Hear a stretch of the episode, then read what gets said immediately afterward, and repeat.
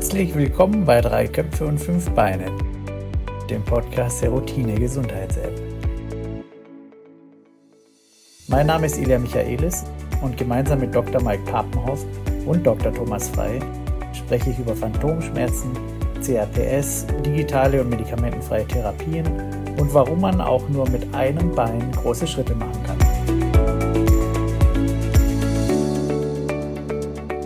Herzlich willkommen zum achten Podcast von Drei Köpfen und Fünf Beinen. Heute auch ganz in ganz regulärer Besetzung äh, mit dem Mike und dem Thomas, die ich herzlich begrüße und natürlich die ganzen Zuhörer. Ähm, die sind natürlich auch äh, herzlichst willkommen.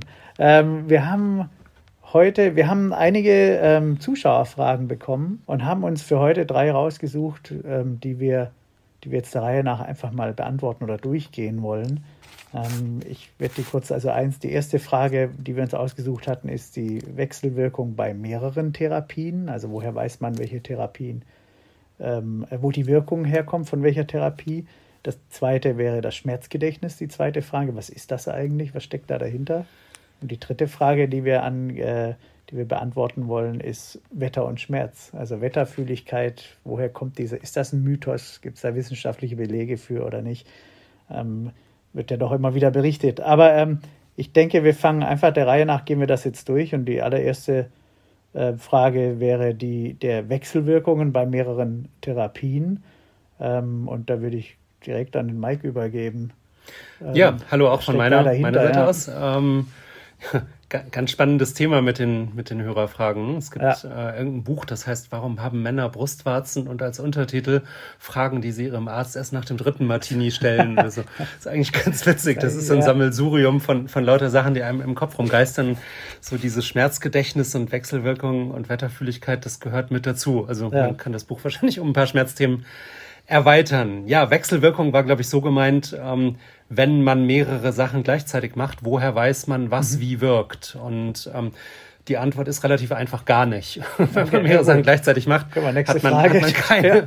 keine Ahnung, genau, ja. wir können zum nächsten Thema kommen, hat man keine Ahnung, ähm, woran es liegt. Ähm, zur etwas ausführlicheren Antwort kann ich, kann ich ausholen. Wenn jemand ganz akute Schmerzen hat, also starke Schmerzen unmittelbar nach Unfall und äh, Amputationen, um bei unseren Indikationen zu bleiben, ähm, dann würde man nicht die Geduld aufbringen und sagen, wir geben jetzt erstmal ein Medikament, was man langsam aufdosieren muss. Solange mhm. hast du höllische Schmerzen, aber wir wissen, ob dieses Medikament dir hilft. Sondern da würde man es natürlich so machen, dass man erstmal vielleicht auch ein Opioid gibt und ähm, etwas anderes zusätzlich anfängt und ähm, irgendwann, nachdem man die schnelle erste Schmerzlinderung ähm, genutzt hat, würde man dann in einem zweiten Schritt ähm, systematischer rangehen und schauen, ob man etwas von dem, was man gleichzeitig angesetzt hat, auch wieder ausdosieren kann und mhm. ob es denn überhaupt schlechter wird. Also man fängt an, im Nachhinein die eingenommenen Medikamente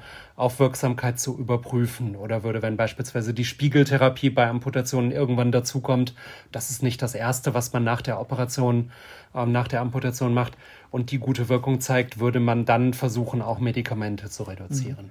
Etwas anders ist das bei chronischen Schmerzen. Ähm, wenn jemand kommt und ohnehin schon seit, ähm, ja, Thomas, kannst du jetzt gleich aus den, aus den Peer-Coachings berichten, ähm, ohnehin seit 30 Jahren Phantomschmerzen hat und erstmals sich daran wagt, mhm. die zu behandeln und die jetzt nicht unmittelbar völlig limitierend sind, dann kann man durchaus die Geduld aufbringen und das sollte man dann auch aus meiner schmerzmedizinischen Sicht machen, dass man erstmal mit einem Medikament anfängt und schaut, was bringt es. Ähm, wenn es nichts bringt, ähm, dann sollte man es wieder rausnehmen, bevor man ein nächstes Medikament anfängt. Wenn es etwas bringt, aber die Wirkung nicht ausreichend ist, dann kann man durchaus ein zweites Medikament dazu nehmen und sollte auch dann in einem weiteren Schritt wieder schauen, ist die Wirkung von dem zweiten Medikament vielleicht so gut, dass man sich das erste sparen kann. Also kurz zusammengefasst, alles das, was man tut, medikamentös, was wir Schmerzmediziner verordnen, kann und darf und soll und muss auch auf den Prüfstand. Ähm, niemand soll Medikamente nehmen, die nicht ganz klar einen Nutzen bringen und ja auch durchaus Nebenwirkungen haben können. Ähm, insofern weg mit allem, was nichts bringt. Bitte unbedingt hinterfragen und als ähm, Therapeut systematisch vorgehen. Und ähm, wenn man die Zeit hat, Schritt für Schritt eindosieren und ähm, eben kein Gemisch von verschiedenen Maßnahmen dann anwenden. Thomas, deine Erfahrung, was sagen, was sagen deine gecoachten? Ja, ich äh, erstmal Hallo zusammen. Äh, ich glaube, ich habe noch nicht äh, die Hörer begrüßt. Also ich, äh, ähm, bevor ich äh, ja erzähle, was bei meinem Peer Coaching, also ähm, für diejenigen, die jetzt nicht wissen, äh, was damit gemeint ist. Ähm, wir bei Routine bieten unseren Nutzern äh, eben die Möglichkeit an, dass ähm, ähm, ich als äh, ebenfalls Betroffener regelmäßig anrufe und mit unseren Nutzern darüber sprechen, wie sie unser Produkt, also unsere App eben einsetzen. Und dabei sprechen wir immer wieder über andere Themen. Ähm, mag das ähm, ähm, im sozialen Bereich sein, im beruflichen Bereich sein, aber eben auch im, im Schmerzbereich. Und ähm, im Endeffekt äh, passieren da immer viele Dinge, die äh, ich so über meine Karriere als ähm, ähm, Verwender von Schmerzmitteln ebenfalls hinter mich gebracht habe. Und ich bin ja jetzt mittlerweile im dritten Jahrzehnt und äh, würde mich da schon als äh, relativ erfahren ähm, einstufen. Also in den ähm, 90er Jahren, ähm, da war es wirklich so gewesen, dass ich mehr oder weniger wild äh, die Sachen kombiniert habe. Da habe ich äh, Opioide genommen, da habe ich freiverkäufliche Schmerzmittel genommen und das war alles äh, eine ziemlich wilde Mischung. Und ähm, ähm das ähm, Blöde an der Sache ist mir erst später eingefallen, ist eben einfach, ich habe das ohne Beratung mit dem Schmerztherapeuten gemacht. Und ähm, das ist das, äh, wo ich heute jedem empfehle, wenn du irgendetwas ähm, machen willst, machen musst, ähm, berate dich mit einem Schmerztherapeuten. Entscheide nicht ähm, irgendwie, weil irgendjemand in einem Forum erzählt hat, äh, nimm das oder nimm das und kombiniere das mit dem. Das ist ähm, eigentlich keine gute Herangehensweise. Wie du das vorhin gesagt hast, Mike, das muss einfach systematisch, muss man da rangehen und ähm, ganz sinnvoll eben herausfinden, was passt zu einem. Und ähm, das muss man dann eben ausprobieren und nicht irgendwie ähm, was äh, über x Ecken dann irgendetwas einnehmen. Das ist äh, absolut nicht gut. Ja. Umgekehrt kann man natürlich, ähm, ja, beispielsweise Akupunktur, wenn man, wenn man das machen möchte, oder ähm, äh, und Spiegeltherapie kombinieren. Ähm, ich glaube, dass man, dass man schon recht deutlich feststellen kann, hat die Spiegeltherapie einen Effekt. Meistens merkt man es ja, während man davor sitzt. Ne? Und wenn man dann äh, unter dieser konstanten Therapie begleitend Akupunktur beispielsweise ähm, ja, noch absolviert, dann ähm, glaube ich, kriegt man das schon auseinander und äh, beide Verfahren sind so nebenwirkungsarm, dass man zur Not auch in Kauf nehmen könnte, dass man es eventuell mhm. nicht ganz differenziert bekommt und äh, gleichzeitig aber weiß man, richtet keinen Schaden damit an. Also es ist wahrscheinlich immer eine individuelle Fragestellung mit Augenmaß. Da habe ich noch ganz kurz äh, eine Zwischenfrage. Ähm, das ist interessant, das ist mir nämlich gar nicht bewusst, wie schnell spürt man den Effekt sofort bei einer Spiegeltherapie? Also wenn man das erste Mal vor einem Spiegel sitzt, kann man schon sagen, okay, das bewirkt was bei mir oder ist das was, was sich erst langsam ergibt nach. Ja, also unsere Patienten sagen sowohl als auch. Ähm, Spiegeltherapie hat ja langfristige Effekte. Ja. Wir hatten in einer der ersten Folgen darüber gesprochen, über die Veränderungen im Gehirn. Ja. Ähm, aber die, dieser immersive Effekt, dass ja. man sein Bein sieht, das ist ja unmittelbar auch alleine so, so ablenkend und mhm. ähm, so beeindruckend, dass man während der Therapie ähm, entweder deutlich positive oder halt eben keine ja.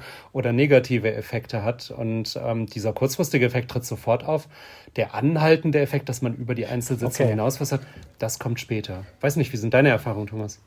Also ähm, ich will da nochmal äh, kurz, ähm, ähm, ich sag mal, reinkrätschen. Also wichtig ist eben einfach, dass man unterscheidet zwischen der äh, Schmerzmittelgabe und nicht medikamentösen Verfahren. Und ähm, ähm, nicht medikamentöse Verfahren habe ich auch immer wieder gemacht. Also eben auch Akupunktur und wie gesagt Spiegeltherapie extrem spät. Ähm, die Sachen sind für mich immer ähm, parallel dazugelaufen, ja, weil sie ähm, so in dem Sinne keine ähm, Nebenwirkungen haben, die sich äh, eben wie die Nebenwirkungen von Schmerzmitteln ähm, eben dargestellt haben. Gerade bei den Schmerzmitteln ist es aber äh, so, das fällt mir auch immer wieder beim Peer-Coaching auf, dass ähm, man ähm, eben sich nicht mit einem Arzt berät und ähm, einfach viele Sachen ähm, zusammennimmt. Und das ist es eben einfach so, ähm, da entstehen Cocktails, da schaudert es mich, ähm, was der eine oder andere erzählt und dann auf einmal auch in den ähm, in, in der äh, in der Dosis, ähm, in welche Gefilde der gerät, wo ich echt denke, meine Güte, wie kannst du da ähm, noch deinen Job machen? Ähm, äh, fährst du denn noch Auto? Und äh, wenn die Leute da bestätigen, da bin ich immer fix und fertig. Ne? Und da muss man einfach höllisch, höllisch aufpassen. Also ähm, ich bin äh, wirklich dafür, äh, eben alles auszuprobieren, aber gerade bei Medikamenten sollte man das nicht ohne ärztliche Beratung machen. Bei den nicht medikamentösen Verfahren äh, wie Akupunktur, das ist ja irgendwie so diese klassische chinesische Medizin, das ist ähm, kann man gerne mal nehmen. Ähm, bei der Spiegeltherapie muss ich ganz ehrlich sagen, da muss man äh, schon irgendwie ähm, ein bisschen gecoacht werden und angewiesen werden, wie ähm, man das zu machen hat. Das fällt mir nämlich auch immer wieder auf, dass ähm, da manche da nicht den richtigen Zugang finden, weil sie eben nicht wie bei euch, Mike, in der, der Klinik eben durch einen Arzt oder durch einen Ergotherapeuten da sukzessiv und schrittweise an die Methode rangeführt werden. Das bei der Spiegeltherapie finde ich schon wichtig. Ja. Und dir, ich kann es auch nochmal bestätigen, ähm, bei der Spiegeltherapie hast du ähm, aus meiner Sicht äh, zwei, schnelle, äh, zwei Effekte. Das ein schneller, ähm, der ähm, äh, da merkst du irgendwie, ähm, irgendwie, dass so ein, so ein Flow in dir äh, entsteht, also so ein Energiefluss. Und der kann auch brutal schnell passieren und der hat auch eine sehr starke emotionale Wirkung. Ich habe gerade am Samstag mit äh, jemandem telefoniert, der hat auch gesagt, Spiegeltherapie, ähm, wie man mir das vorgeschlagen hat, hat gesagt, äh, hören wir mit diesem Blödsinn auf. Und dann ist er aber trotzdem zu einer Einheit hin mit einer Ergotherapeutin und die hat das äh, so gut gemacht, dass der äh, äh, vor lauter Rührung ähm, echt äh, geweint hat, weil ihn das so äh, mitgenommen hat. Und seitdem ist er totaler Fan davon. Ähm, die Wirkung ähm, von der Spiegeltherapie langfristig ist eben einfach, ähm, dass die Phantomschmerzen weniger werden und äh, als Nebeneffekt auch deine Körperintegrität sich verändert. Ja. Und was ist, das ist für mich äh, ähm, mittlerweile nicht nur ein Nebeneffekt, sondern das ist ein ganz, ganz wichtiger Effekt. Ja. Weil, Ilja, wir reden ja immer darüber, ähm, gerade wenn es um ähm, die Verwendung, Einsatz von Prothesen geht. Und ich bin der, der festen Meinung, dass diese Verbesserung der Körperintegrität auch zu einer verbesserten äh, Prothesennutzung führt. Das sollten wir vielleicht auch mal einfach einen Podcast drüber machen zu dem ganzen Thema Körperintegrität. Ich glaube, das ist auch ein Riesenfeld. Wobei anderes Interessantes, was ich vorher gerade rausgehört habe, ist äh, Fahrtüchtigkeit bei Medikationen. Das ist ja auch eine spannende Frage, aber müssen wir ein anderes Mal beantworten. Ich glaube, die, aber insofern haben wir, ich glaube, jetzt haben wir die Wechselwirkung-Frage haben wir jetzt ganz gut beleuchtet. Ähm, was ich interessant fand, muss ich ehrlich sagen, das war mir nicht ganz so bewusst, dass man bei der Spiegeltherapie tatsächlich wahrscheinlich relativ schnell schon feststellen kann, passiert was oder passiert nichts. Ne? Ja, also ich will es ich will es da vielleicht noch mal ganz auf den Punkt bringen. Äh, wie gesagt, ähm, äh, nicht medikamentöse Verfahren ähm, überhaupt kein Problem, aber gerade beim medikamentösen Verfahren, da können sich natürlich unterschiedliche Wirkstoffe auch verstärken und deswegen bitte, bitte nicht irgendwie alleine irgendwas zusammenmixen, sondern da immer einen, einen Schmerzmediziner mit einbeziehen. Super. Ja, das war ein guter Abschluss für die Frage. Ich glaube, dann äh, gehen wir direkt weiter zur nächsten super spannenden Frage zum Schmerzgedächtnis. Was ist das Schmerzgedächtnis? Also ich habe das jetzt, ich hatte gerade eine Rippenprellung gehabt, aber beim Arzt sagte sie auch, oh, nehmen Sie Schmerzmedikamente, damit sich das Schmerzgedächtnis nicht äh, daran erinnert oder, also keine Ahnung. Finde das total spannend. Mike, was ist das Schmerzgedächtnis?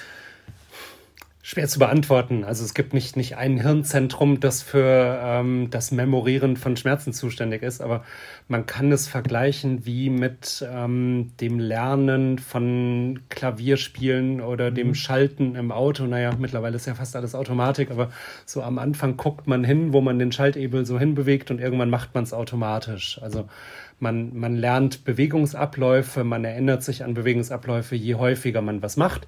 Das ist ja der Effekt von, von Training und Üben. Mhm.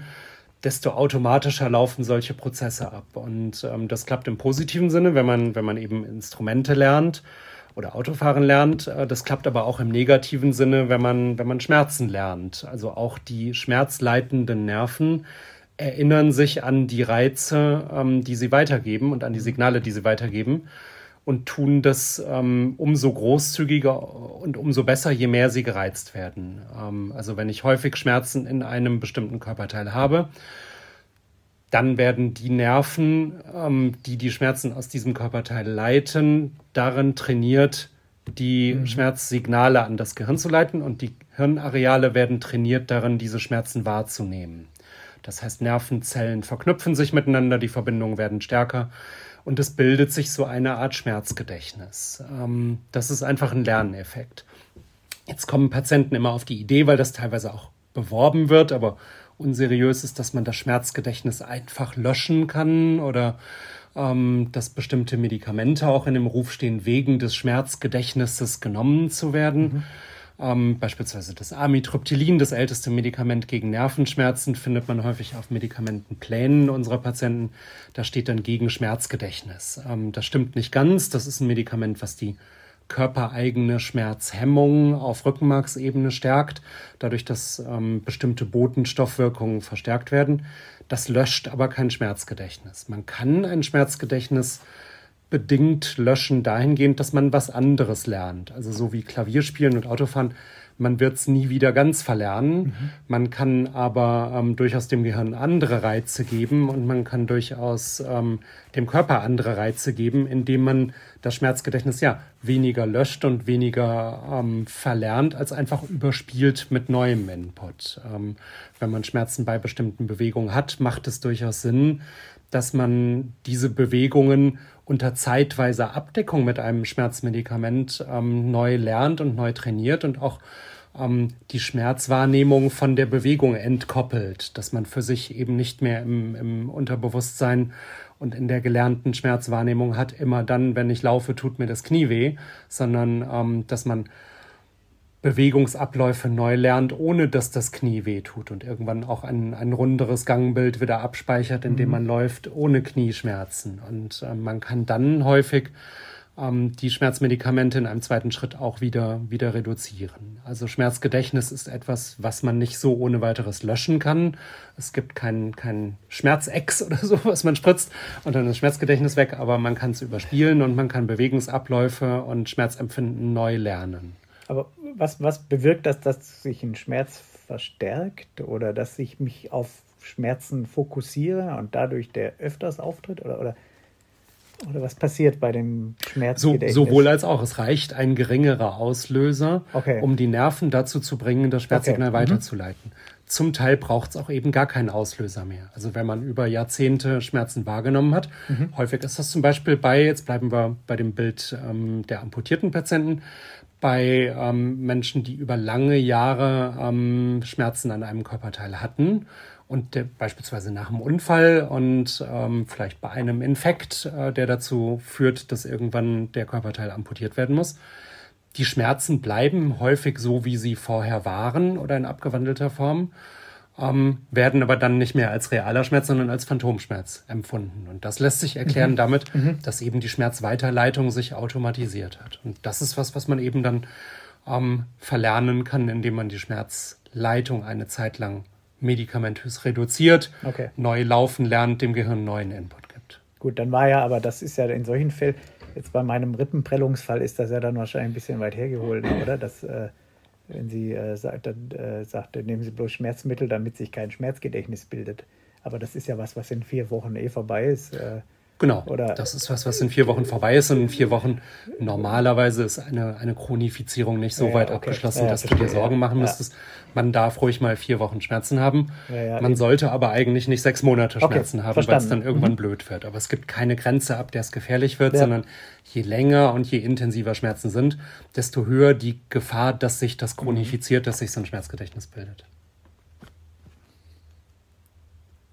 Weiß man, wo das sitzt? Hat das ein spezielles Areal im Gehirn oder ist das verteilt auf äh, mehrere Bereiche? Nee, sowohl, sowohl als auch. Also die Schmerzwahrnehmung im Gehirn ist ja ähm, verschiedentlich verschaltet. Man sieht, dass bei der Schmerzwahrnehmung im Gehirn eben nicht ein Zentrum ähm, wahrgenommen wird, sondern sensorische Zentren, die Körperempfindungen wahrnehmen, aber auch emotionale Zentren, die ähm, emotionale Erlebnisse verarbeiten das macht Schmerz ja auch so komplex und so viel komplexer als, äh, ja, man kann im Gehirn sehen, welches Zentrum aktiv ist, wenn ich mir ein Bild mit einem grünen Punkt mhm. angucke. Mhm.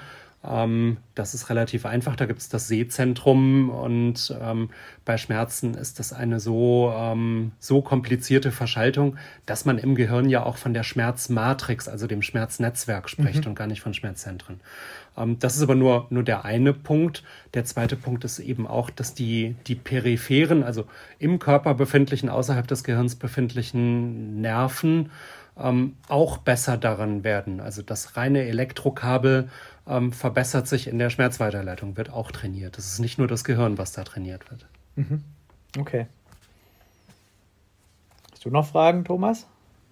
Oder ja, ich bin gerade am, Ja, ich bin gerade am Überlegen. Ähm, ähm, den Schmerz, ähm, also wenn es ein Schmerzgedächtnis gibt, ist es dann den Schmerz, den man zum Beispiel ähm, bei einem Unfall erlebt hat. Also in meinem Fall ist es jetzt so, ähm, ich ähm, habe den Schmerz, der war so unglaublich hoch gewesen, dass ähm, ich den gar nicht gespürt habe.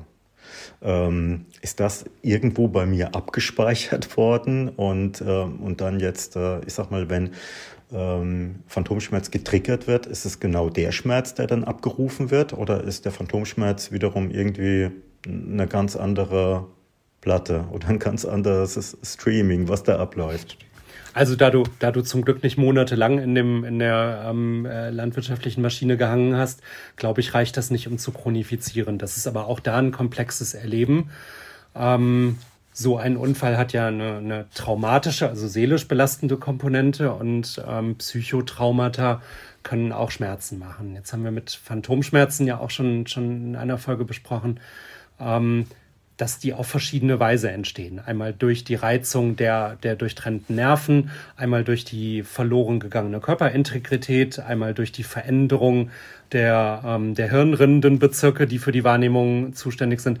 Dadurch mischen sich viele Mechanismen. Bei dir würde ich jetzt sagen, bei einem, bei einem einmaligen Ereignis mit deinem Unfall ähm, ist der Phantomschmerz mit ziemlicher Sicherheit nicht der Schmerz, den du beim Unfall empfunden hast, ähm, dazu war der zu kurzzeitig. Allenfalls würde ich sagen, über die seelische Verknüpfung, über die Unfallbilder, die du vielleicht noch, noch vor Augen hast, über diese Intrusionen, dieses Wiederauftauchen von Unfallbildern, lässt sich ein, ein Schmerz triggern. Aber der alleinige körperliche Effekt, dass sich Nervenbahnen trainieren, das kann ich mir nicht vorstellen, dass das auftritt. Okay.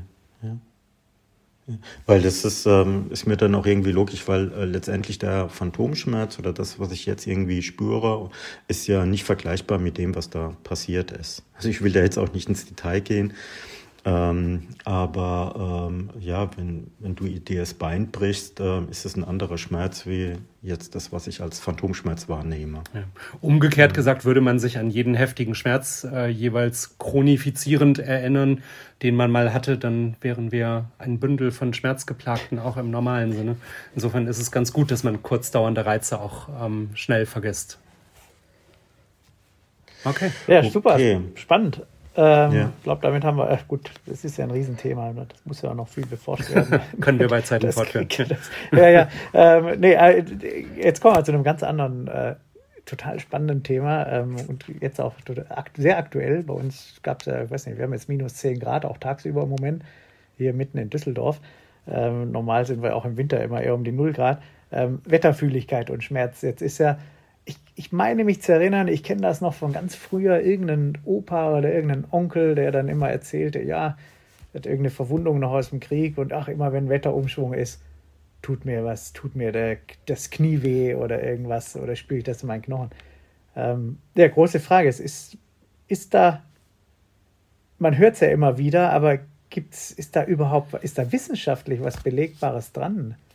Ich, ähm, steige da vielleicht direkt mal ein. Ja, genau, einer, wegen der aktuellen äh, Wetterlage vielleicht auch. Genau, ja. mit einem eigenen Erleben, ja. weil äh, wir haben ja jetzt gerade die aktuelle Wetterlage, wo es äh, von Norden her diesen, dieses Schneegebiet rein und gerade wenn Schnee fällt, wenn Schnee kommt, das ist so etwas, äh, das ist die einzige Wetterlage, wo ich jetzt sagen würde, ähm, da kriege ich Probleme. Aber ganz massiv. Also, und zwar immer so ein Tag, ja, ich sag mal 24 äh, Stunden oder einen anderthalben Tag vorher geht es bei mir los. Da merke ich schon, oh, oh, ja, und ähm, da ist dann auch kein Halten. Dann ähm, ist meine, meine äh, Routine-App im Dauereinsatz, die läuft quasi in Dauerschleife äh, nebenher. Ich mache Imagination und trainiere. Äh, meistens muss ich dann aber eine Zusatzmedikation machen. Aber ähm, wie gesagt, wie diese letzte Woche war es gewesen, wie das äh, Schneegebiet reingezogen ist. Und am Mittwoch hat es angefangen, nee, am Dienstag hat es angefangen und ähm, da war ich zwei Tage echt weg vom Fenster. Ähm, ähm, man hört ja immer so oder so, ähm, Wetterfühligkeit gibt es eigentlich gar nicht. Ähm, wie ist da die, die Studienlage, Mike? komplex ist die Studienlage. Können wir noch eine halbe Stunde drüber reden? Dann springen uns die Zuhörer hier langsam ab. Ähm, aber ganz, ganz spannendes Thema. In Kürze gesagt. Ähm, genau, jeder, jeder kennt die Geschichten von dem Opa mit dem Granatsplitter und ähm, auch meine Patienten, insbesondere die mit, mit Nervenverletzungen, sagen häufig, dass sie anderes Wetter oder insbesondere kalte Temperaturen ähm, spüren im negativen Sinne. Und ähm, das findet sich an anderer Stelle ja auch häufig wieder, dass man so das Bild des deutschen Rentners hat, der in Südspanien überwintert, weil dann die rheumatischen Gelenke weniger schmerzen. Das ist nicht alles belegbar. Also wenn man in die Studienlage guckt, ähm, für Rheuma, also diese entzündlichen Gelenkerkrankungen und Arthrose, den Gelenkverschleiß, konnte man einen Wetterzusammenhang bislang nicht wirklich ähm, klar darlegen. Es gibt einige Studien, ein paar zeigen einen Zusammenhang, der aber meistens klinisch nicht relevant ist. Die meisten zeigen keinen Zusammenhang, ähm, wenn es eine ordentliche, ähm, kontrollierte Studie ist, die ähm, ja, ähm, den wissenschaftlichen Kriterien genügt. Also Rheuma und Arthrose eher keinen Einfluss. Ähm, vielleicht kann man sich es auch so vorstellen, ähm, bei Rheuma und Arthrose ist es ja durchaus unterschiedlich, was, was gut tut. Ähm, bei Rheuma ist es teilweise Wärme, die als angenehm empfunden wird. Bei Arthrose, wenn man ein ohnehin entzündlich gereiztes Gelenk hat und äh, das Knie geschwollen ist, dann hilft vielleicht sogar eher Kälte. Also da wären andere thermische Einflüsse ja ohnehin schon, ähm, schon sinnvoll. Bei Nervenschmerzen ist das was anderes. Ähm, Nervenschmerzen sind ja per se schon komplex. Man kann ähm, ein Profil von Menschen erstellen mit Nervenverletzungen. Ähm, das ist die sogenannte quantitativ-sensorische Testung. Das ist so eine Testbatterie. Da wird man, wenn man eine Nervenverletzung hat, in dem entsprechenden Gebiet, das von dem Nerven versorgt wird, ähm, mit einem definierten Druck geärgert, mit einem Spitzennadelreiz, mit einer ähm, leichten Berührung, ähm, mit einem äh, Hitzereiz, mit einem Kältereiz und man kann dann sehen, wie zeigt sich dieses Profil. Beispielsweise kann es sein, dass wenn Ilja sich eine Nervenverletzung zuzieht, er hinterher Berührungen deutlich weniger spürt. Mhm. Und wenn Thomas sich bei dem gleichen Nerven eine Verletzung zuzieht, das bei Thomas ganz anders aussieht, dass er Berührung viel, viel deutlicher spürt und die Schmerzschwelle bei ihm herabgesetzt ist. Ähm, also Nervenverletzung ist nicht gleich Nervenverletzung. Beim einen geht's Licht aus, wenn man das Kabel mhm. ähm, anschneidet, beim anderen sprüht's Funken so gesehen. Und ähm, diese verschiedenen Profile können dazu führen, dass man auch Temperaturen unterschiedlich wahrnimmt. Also in den, in den Nerven liegt die Fähigkeit ähm, zum, zur Wahrnehmung und zum Transport auch von Kälte- und Hitzeempfinden. Deshalb kommt es bei Patienten mit Nervenverletzungen durchaus vor, dass sie ähm, ja, Wärme beim Duschen zum Beispiel als unangenehm oder als schmerzhaft empfinden oder Kälte zum Beispiel bei Minusgraden draußen, wie jetzt hier bei uns, als, als schmerzhaft empfinden. Das nennt sich dann Kältehyperalgesie oder Hitzehyperalgesie, mhm. also eine Verstellung des Sollwertes aufgrund von Nervenschäden. Das ist der Teil, der total gut erklärbar ist durch die Nervenverletzung selber. Ja. Man sagt, da ist ein unterschiedliches Temperaturempfinden mit vergesellschaftet. Ähm, es gibt aber darüber hinaus durchaus den Hinweis, ähm, dass eine Luftdruckänderung sich auf Nervenschmerzen auswirkt. Also man hat mal Ratten genommen, hat denen eine Verletzung am großen Ischiasnerven zugefügt und hat die verschiedenen Luftdrücken ausgesetzt und hat geschaut, ob die ein unterschiedliches Schmerzverhalten zeigen. Entschuldigung, das ist eine, eine Studie, die gezeigt hat, dass es da einen Zusammenhang zwischen Schmerzen und niedrigem Luftdruck gibt.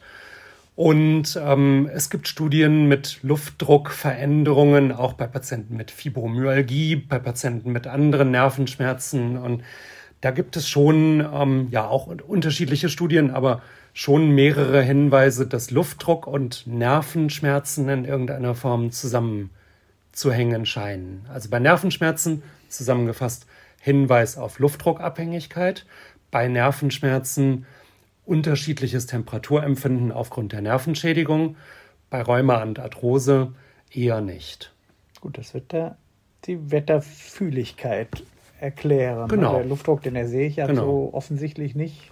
Wobei andersrum der Granatsplitter, der tief im Bein des Opas steckt, ja, ähm, der wird der alleine von den, von den Temperaturänderungen nicht mehr erfasst. Also ja. im Bein selber bleibt die Temperatur dann ja doch relativ konstant.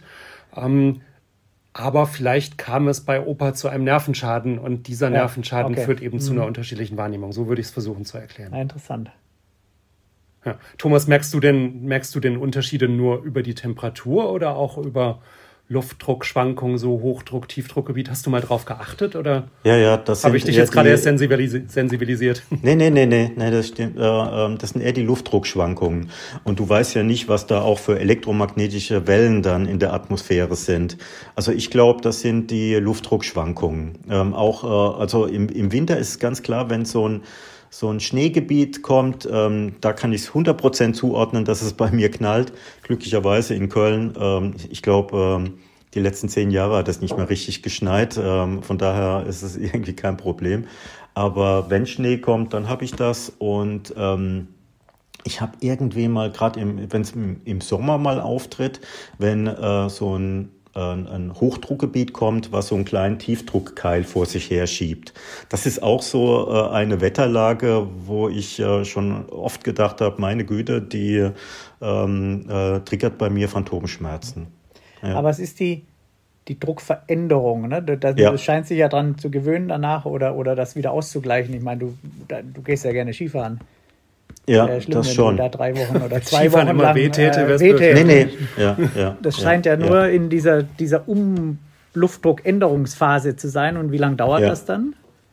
Ähm, das sind, äh, also das, ich sage ja, das bahnt sich äh, an. Ja bevor das kommt. Ja. Also ähm, dieses ähm, Gut, Luftdruck verschiebt sich ja die, schon davor. Genau. Ne? Dieses äh, Schneefallgebiet, was wir letzte Woche hatten, ist ja irgendwie, wann ist das? Am, am Mittwoch oder Donnerstag über uns rüber oder am Donnerstag, ne? Nee, zum Wochenende. Nee, Wochenende ja. Zum Wochenende, ja. ja. Und ich habe bei mir hat's angefangen am ähm, Dienst, genau. Bei mir hat's angefangen Dienstag, Mittwoch und äh, okay. äh, ähm, hat sich gezogen bis äh, Donnerstag. Also das war zwei, drei Tage vorher. Ja. Das ist in den Studien tatsächlich dann auch ganz spannend, weil das sagen viele Leute, aber um es wirklich erfassen zu können, müsste man letztlich Schmerzempfinden und Aufenthaltsort mit den jeweiligen Wetterdaten ja. dann, dann korrelieren. Ähm, das machen auch manche Studien, dass die dann per, per App wirklich aufzeichnen, wie ist, äh, an welchem Ort befinden sich die Studienteilnehmer und ähm, wie ist da dann jetzt gerade das Wetter, die, wie sind die Wetterdaten da zu diesem Zeitpunkt, dass man es hinterher zusammenführt. Idealerweise, um eine wissenschaftlich perfekte Studie zu machen, dürften die Teilnehmer nicht wissen, dass das erfasst wird, damit sie selber nicht, nicht noch sensibilisiert sind, mhm. auf die Wetterdaten ja, zu achten. Mhm. Also das, das macht auch die Forschung so komplex. Ne? Also jeder weiß natürlich, wie das Wetter um einen rum ist. Und ja. wenn man Studienteilnehmer ist, die Aussagekraft der Studie ist ja eigentlich immer gestärkt, wenn man es doppelblind und placebo kontrolliert macht. Das kann man natürlich bei solchen Wetterstudien schlecht tun. Deshalb ähm, ist das in der Aussagekraft immer limitiert. Ja. Also für unsere Zuhörer nochmal ganz interessant dein Einwand, Ilja. Äh, Thomas, du gehst ja auch Skifahren. Ähm, das stimmt wirklich. Ähm, ich weiß nicht, beim Skifahren habe ich das nicht. Ähm, ich weiß auch nicht, ob das die Vorfreude ist und irgendwie ist die so. Ablenkung so hoch. Bist du so Körper, körpereigene ja. Endorphine. Ähm, äh, da irgendwie ausgeschüttet werden. Trinkst und so. ja, vielleicht ist das genau, genau.